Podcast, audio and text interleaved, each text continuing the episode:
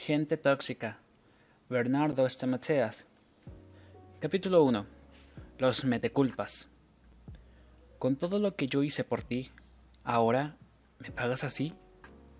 Una madre a su hijo. Culpable o inocente. La culpa es uno de los sentimientos más negativos que puede tener el ser humano y al mismo tiempo una de las maneras más utilizadas para manipular a los otros. Los psicólogos establecen que la culpa es la diferencia entre lo que hice y lo que debería haber hecho, entre lo que quiero y lo que debería hacer. La culpa es una emoción que nos paraliza, que nos impide seguir desarrollando todo el potencial que tenemos. La culpa es vergüenza, bronca y boicot contra uno mismo.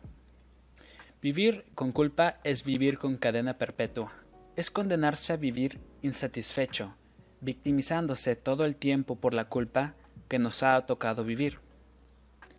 De 90 enfermedades, 50 son producidas por la culpa y las otras 40 por la ignorancia. Anónimo. Ahora bien, la pregunta es, ¿nos tocó vivir esta clase de vida o hemos elegido erróneamente decidido equivocadamente.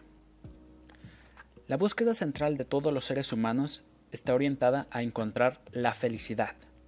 Somos seres que fuimos creados para gozar, crecer, desarrollarnos, cumplir nuestro propósito, satisfacer nuestras necesidades y alcanzar la tan anhelada alegría. El ser humano tiene necesidades básicas que requiere desarrollar para poder vivir libre de culpas y así bloquear cada obstáculo que intente detenerlo. Veamos algunas de estas necesidades. La necesidad física. Podemos satisfacerla cumpliendo determinadas pautas, tales como comer sano, practicar ejercicio o realizar controles médicos periódicamente. La necesidad emocional. El ser humano es un ser social y como tal debe establecer vínculos sanos con su entorno, recordando que puede compartir con otros, pero sin dejar de ser el mismo. Aquellos que saben elegir y relacionarse con pares que agregan, que agregan valor a su vida, alcanzan su bienestar emocional saludable, que les permite sentirse plenos y aptos para crecer y desarrollarse dentro del sistema cultural en el cual están inmersos. La necesidad intelectual.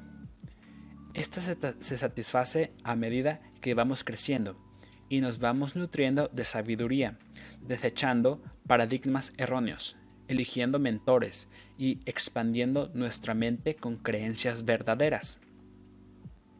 La necesidad espiritual. Todos los seres humanos nacemos con un espíritu que requiere ser alimentado. Tal vez te preguntes, ¿cómo puedo hacerlo? Esta necesidad se satisface sirviendo a Dios, descubriendo el propósito de nuestra vida y desarrollando una fe sólida que nos permita avanzar y sortear los obstáculos que puedan presentarse. Cada uno de nosotros hemos nacido con un propósito único y especial, con un sueño que solo nosotros mismos podemos cumplir. Cuando una de las áreas de nuestras vidas no alcanza toda su capacidad de expresión, nos sentimos con culpa, nos volvemos vulnerables a la queja, a las demandas y a la manipulación. Si le damos permiso a la culpa que para que crezca y ocupe cada vez más espacio dentro de nuestras emociones, ésta se convertirá en la causante de una depresión que sabremos dónde comienza, pero no dónde termina. Pecado original. Desde el comienzo de la humanidad, a partir de la misma creación del primer hombre, Adán, la culpa y la victimización se metieron en el ser humano. La primera culpa nació en Adán, por haberle hecho caso a Eva y haber comido del fruto prohibido. Entonces, por culpa, Adán comenzó a tapar su cuerpo, ya no podía mostrarse desnudo delante de su Creador. Por culpa de Eva, dice la historia, Adán cayó. Ahora bien, ¿a dónde quedó la capacidad de Adán para decidir comer o no esa manzana. ¿Fue Eva la victimaria o Adán la víctima? Sin darnos cuenta, el hombre comenzó a llenar ese Edén con culpables e inocentes, con víctimas y victimarios, y predispuso a vivir y asumir culpas ajenas, transformando una vida de libre albedrío en una vida culpogena llena de sacrificios, ritos y frustraciones innecesarios. El hombre es capaz de sonreír cuando las cosas van mal. Ya ha pensado a quién le echará la culpa. Ley de Jones. ¿Qué sucede cuando una persona experimenta sentimientos de culpa? Sufrirá privaciones. Dirá frases tales como no tengo tiempo para mí. A mí sí me gusta lo que estoy haciendo, pero no vale la pena. No lo puedo lograr. Mi familia nunca pudo alcanzar este sueño. Son dichos y emociones culpogénas culpas. Desde el momento en que un obstáculo bloquea tu sueño y afirmas que no tienes capacidad para llevarlo a cabo, vives en culpa. La culpa es la emoción más obstaculizadora en el camino de los anhelos y objetivos.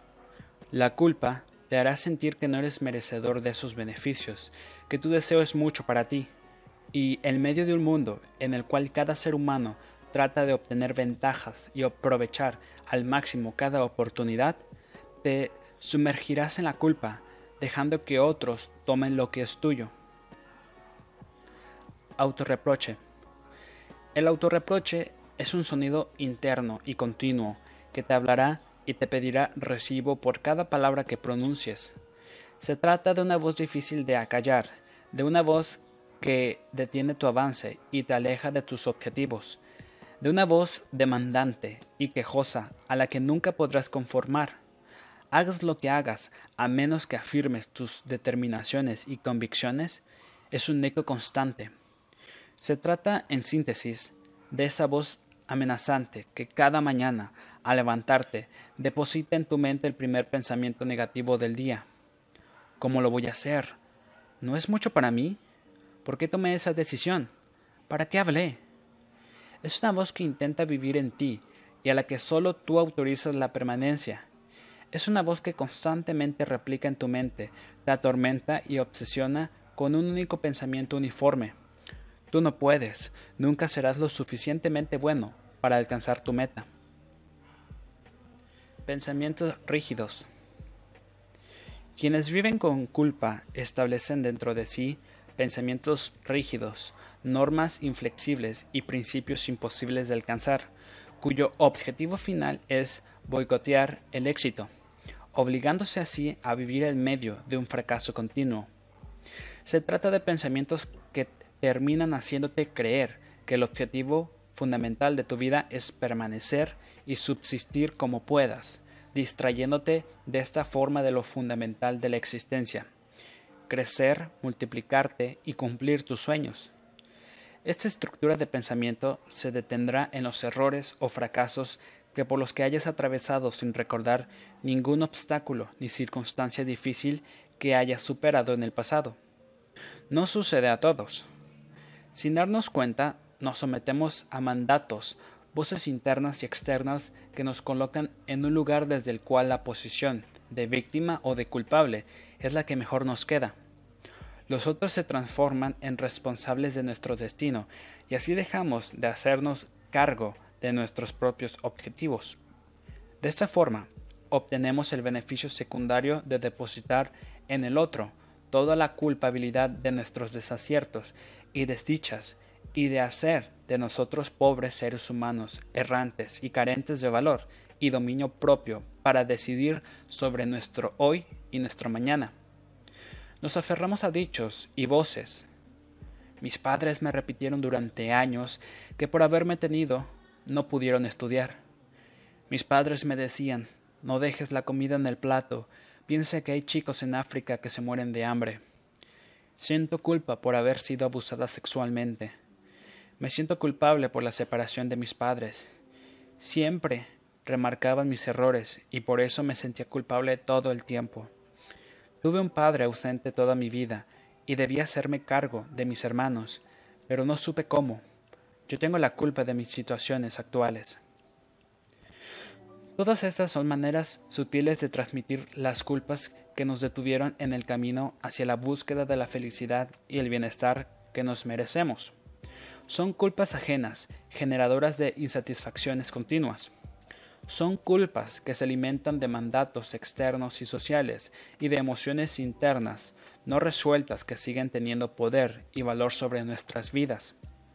Hay personas que han sido criadas en familias que las han hecho responsables de la separación de los padres, de la pérdida del trabajo de la madre, que en un momento decidió quedarse en su hogar para cuidarlas o de las frustraciones profesionales de sus tutores. Y así podríamos seguir anunciando los mandatos que cada familia se encargó de transmitir a tantas personas. Se trata de creencias culturales que jamás te permitieron alcanzar ni disfrutar en absoluto de nada. Son las exigencias que demandaban que vieras más, siempre un poco más. Y claro, como no pudieses alcanzar ese parámetro de perfección, terminaste ubicándote en el lugar de la víctima, acarreando culpas que no te correspondían. En este punto es necesario que nos detengamos. Lo que decidimos escuchar y aceptar como nuestro es lo que nos enferma y nos detiene. Ten en cuenta que con lo que aceptamos, anulamos, postergamos o generamos nuestro éxito. ¿Quién maneja el control remoto de tus emociones y pensamientos? ¿Quién decide qué pensar, qué sentir? Solo tú. Dependerá de ti, de tu decisión de ubicarte en un lugar de víctima o de poder sobre tu propia vida. Las personas suelen decir, el día me puso mal, mi jefe me sacó de juicio, me arruinaste la jornada, hoy me saturaste. Si escuchas estas frases, es porque colocaste el poder que tienes sobre tus propias emociones en los demás. Así es como son los otros quienes terminan controlando cómo te vas a sentir o qué es lo que vas a hacer. Aceptando este trato, cualquiera podrá decirte qué hacer y qué no. Los demás podrán manejarte y lastimarte con permiso. Sí, con el permiso que tú les diste al ceder el lugar de control y poder sobre tu vida. No fuimos creados para vivir de limosnas ni lisiados de afectos. Nadie tiene derecho a castrar nuestros sueños más profundos ni a asegurar qué es lo que nos conviene o no. La felicidad y el éxito, la desdicha y el fracaso serán el resultado solo de tus propias decisiones. Todo lo que hayas dejado de lado para conformar a los demás puede ser recuperado si te lo propones y decides no postergar más tu deseo. Muchas veces no somos felices porque estamos ocupados tratando de agradar a los otros y encargándonos de responsabilidades equivocadas que pertenecen a terceros. Consumimos todo nuestro tiempo erróneamente y cuando queremos saber a dónde se fueron tantos años de nuestra vida, cuando necesitamos apuntar lo que hicimos en el transcurso de la misma, nos damos cuenta de que malgastamos el tiempo que necesitábamos para ocuparnos de lo prioritario e importante, nosotros mismos. Desperdiciamos más horas tratando de conformar y gastar a los otros que en ocuparnos de nuestra propia vida. Y en esa vorágine de ser aceptados, nos olvidamos de que primero necesitamos respetarnos a nosotros mismos y aprobarnos para poder aceptados por el resto. El cielo va a estar lleno de buena gente, pero ¿de cuántos hombres justos y exitosos que, cumplieron con su propósito? ¿De cuántos hombres que a partir de sus logros supieron convertirse en mentores de otros?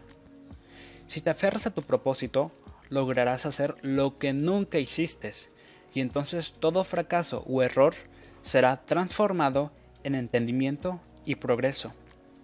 Culpas ajenas, culpas propias, culpas al fin. Herencias recibidas, heredadas, culpas acumuladas. Todos cargamos con cargas que hemos asumido sin cuestionar por no permitirnos planear nuestra propia ruta. Respetamos patrones de conducta recibidos sin darnos cuenta de que ponemos en peligro nuestra propia vida y nuestros objetivos. Le cedimos un lugar de autoridad a la culpa y le dimos una jerarquía que no merece. Pero lo peor es que la hicimos carne, y así fue como comenzó a convivir y a formar parte de nosotros mismos. Al hacernos cargo del hambre del mundo, de los que no tienen, muchas veces nos castigamos y nos sentimos mal por poder disfrutar de todo lo que está a nuestro alcance. Si bien poder ayudar al otro es un acto de amor, de misericordia y de compasión, lamento decirte que el hambre del mundo no se detendrá por tu autocastigo. Muchas mujeres no pueden disfrutar de un buen perfume ni de ropa elegante.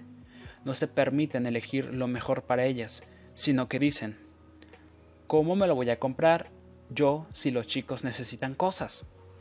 Y tal vez sus hijos tienen 20 pares de zapatillas, 30 remeras y no quieren nada más, solo ver a su mamá feliz. Sin embargo, esta mujer se llena de culpas y se niega un derecho que, gracias a Dios, puede darse, el de poder comprarse un perfume caro. Por años hemos sentido culpa de disfrutar de lo material y de lo emocional. La culpa ha hecho estragos dentro de nosotros y nos ha delimitado, nos ha cercado. Por años hizo que nos conformásemos con migajas, con aquello que los demás estaban dispuestos a darnos. Sentimos culpa por ser felices. ¿Cómo puedo ser feliz yo si mi mamá, mi hermana y mi tía están separadas y solas? Y así es como boicoteas tu matrimonio. ¿Cómo puedo disfrutar yo de comprarme un par de zapatos nuevos si mi hermana no tiene trabajo? Pues bien, puedes comprarte los zapatos y también ayudar a tu hermana, siempre y cuando ella no esté abusando ni manipulando tus emociones. ¿Cómo voy a irme de vacaciones si mi familia nunca pudo tomarse unos días?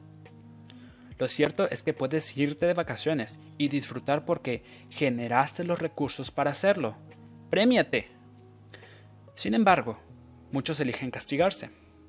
Sin darnos cuenta, los mandatos internos y externos recibidos se hicieron carne dentro de nuestra mente y hoy no podemos disfrutar de lo que está a nuestro alcance.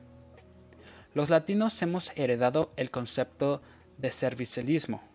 Los conquistadores han sometido a los pueblos y les han transmitido que ellos habían nacido para servir a quienes habían decidido ser una casta social de mayor jerarquía y privilegios. En México, cuando pides algo a alguien responden, mande. Sin embargo, en los Estados Unidos dicen, ¿en qué puedo ayudarle? La diferencia, como notarás, es muy clara. Cuando se encuentran dos seres, el que es capaz de intimidar a su oponente queda reconocido como socialmente superior, de modo que la decisión social no siempre depende de un combate. En algunas circunstancias, el mero encuentro puede ser suficiente. La culpa nos lleva a olvidar lo que sentimos y necesitamos, nubla por grandes periodos de tiempo nuestros derechos, convirtiendo nuestras prioridades en necesidades secundarias, mientras le otorga a la opinión y a los pensamientos de los otros un lugar de urgencia y superioridad. Y así es como de un modo contundente nos fuimos haciendo cargo de todos y de cada uno de los mensajes que llegaron a nuestros oídos, sin darnos cuenta de que nos, no nos competía ninguna responsabilidad en las situaciones en cuestión. Analicemos algunos de estos mensajes. Primer mensaje. Sigue participando. Muchas personas han recibido este mensaje sutil que dice, está bien lo que hiciste, pero no me alcanza. En, en este caso, la idea es, las cosas no están mal, pero podrían estar mucho mejor. Hagas lo que hagas, nunca será suficiente para conformar al otro, para colmar las expectativas de aquellas personas que, que te manipulan a través de la culpa. Cuando la culpa es de todos, la culpa no es de nadie. Segundo mensaje. Mi dolor es más grande que el tuyo. ¿Te pasó alguna vez que necesitabas contarle a alguien una situación por la que estabas pasando y de repente te encontraste consolando a tu interlocutor? Este tipo de manifestaciones y de expresiones constituyen una clara evidencia de la manipulación que el otro está ejerciendo sobre ti. Al hacerlo, te está diciendo, tu dolor no es tan grande como el mío, concéntrate mejor en mí. Tercer mensaje, eres responsable de lo que hiciste. En este caso, resultamos ser nosotros los culpables de las quejas y de las angustias de los demás. Fueron nuestras palabras y nuestras acciones las que determinaron el malestar de las otras personas. Falso. Esto también es manipulación. Dependen de cada uno de nosotros las emociones que sintamos, el valor que le demos a la palabra de los otros y las reacciones que tengamos.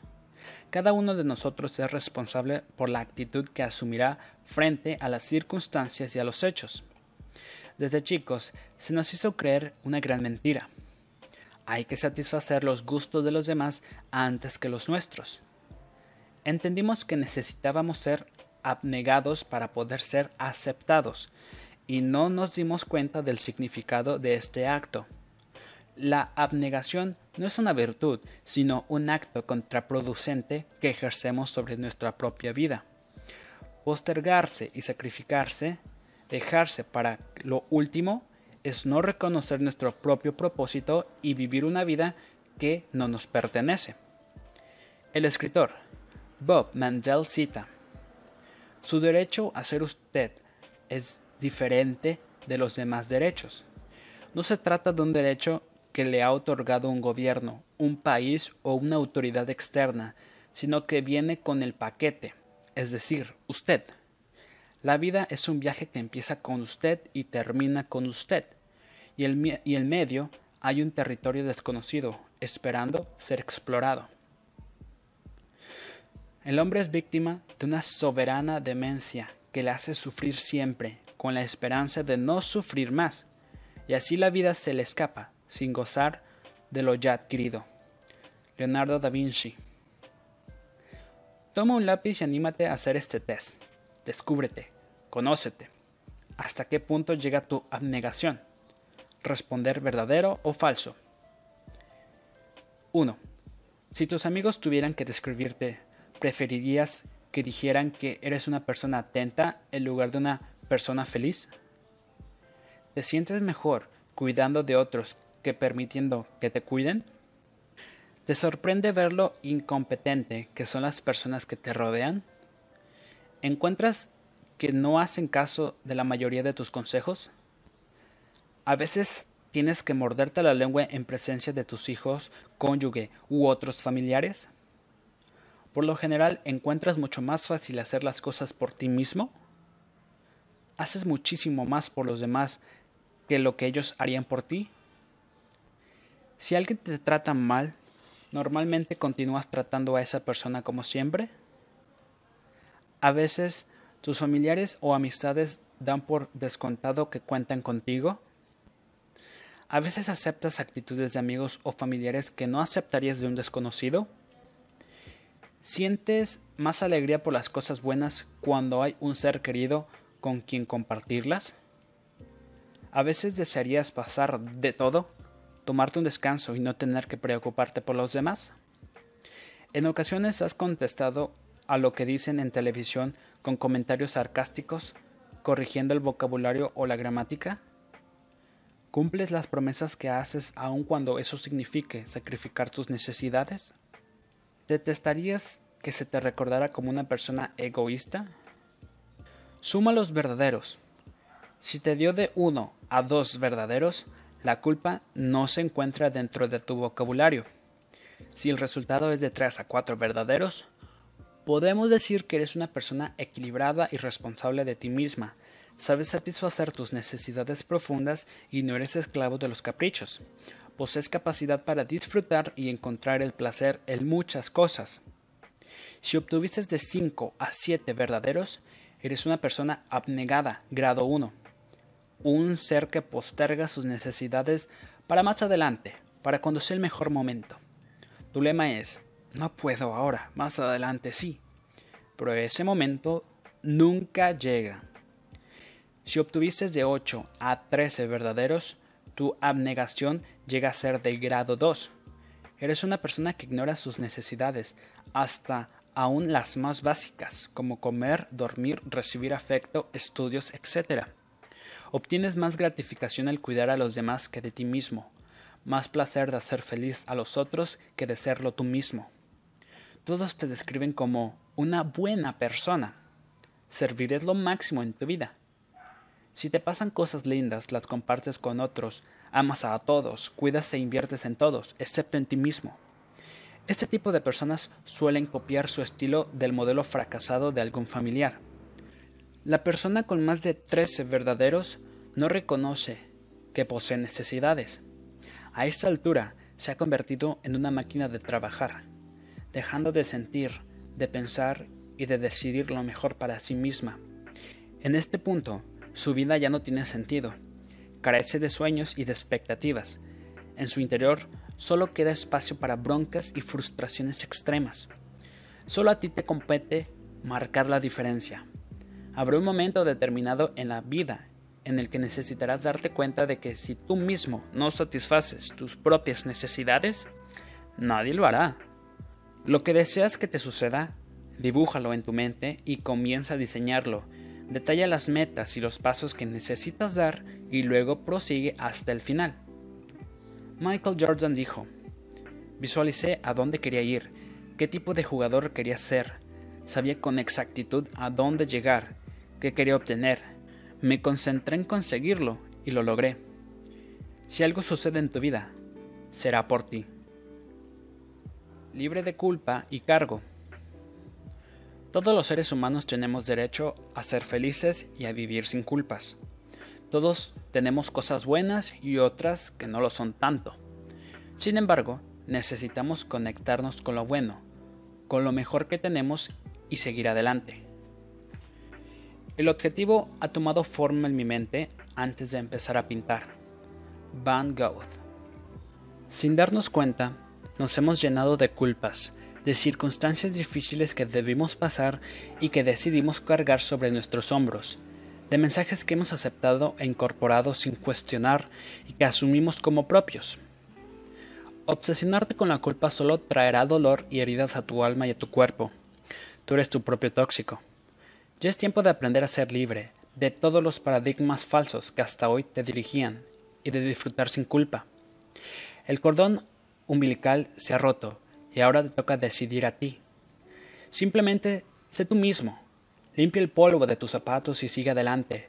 Vacíate de culpas propias y ajenas y comienza a vivir con convicción. La convicción te permitirá rever, modificar, cambiar lo que sea necesario cambiar y seguir adelante. Si te equivocaste, pide perdón. Saber disculparse es un acto de grandeza implica reconocer nuestros errores y cambiar la actitud. Si está a tu alcance, repara tu equivocación y a tu grandeza se le sumará paz.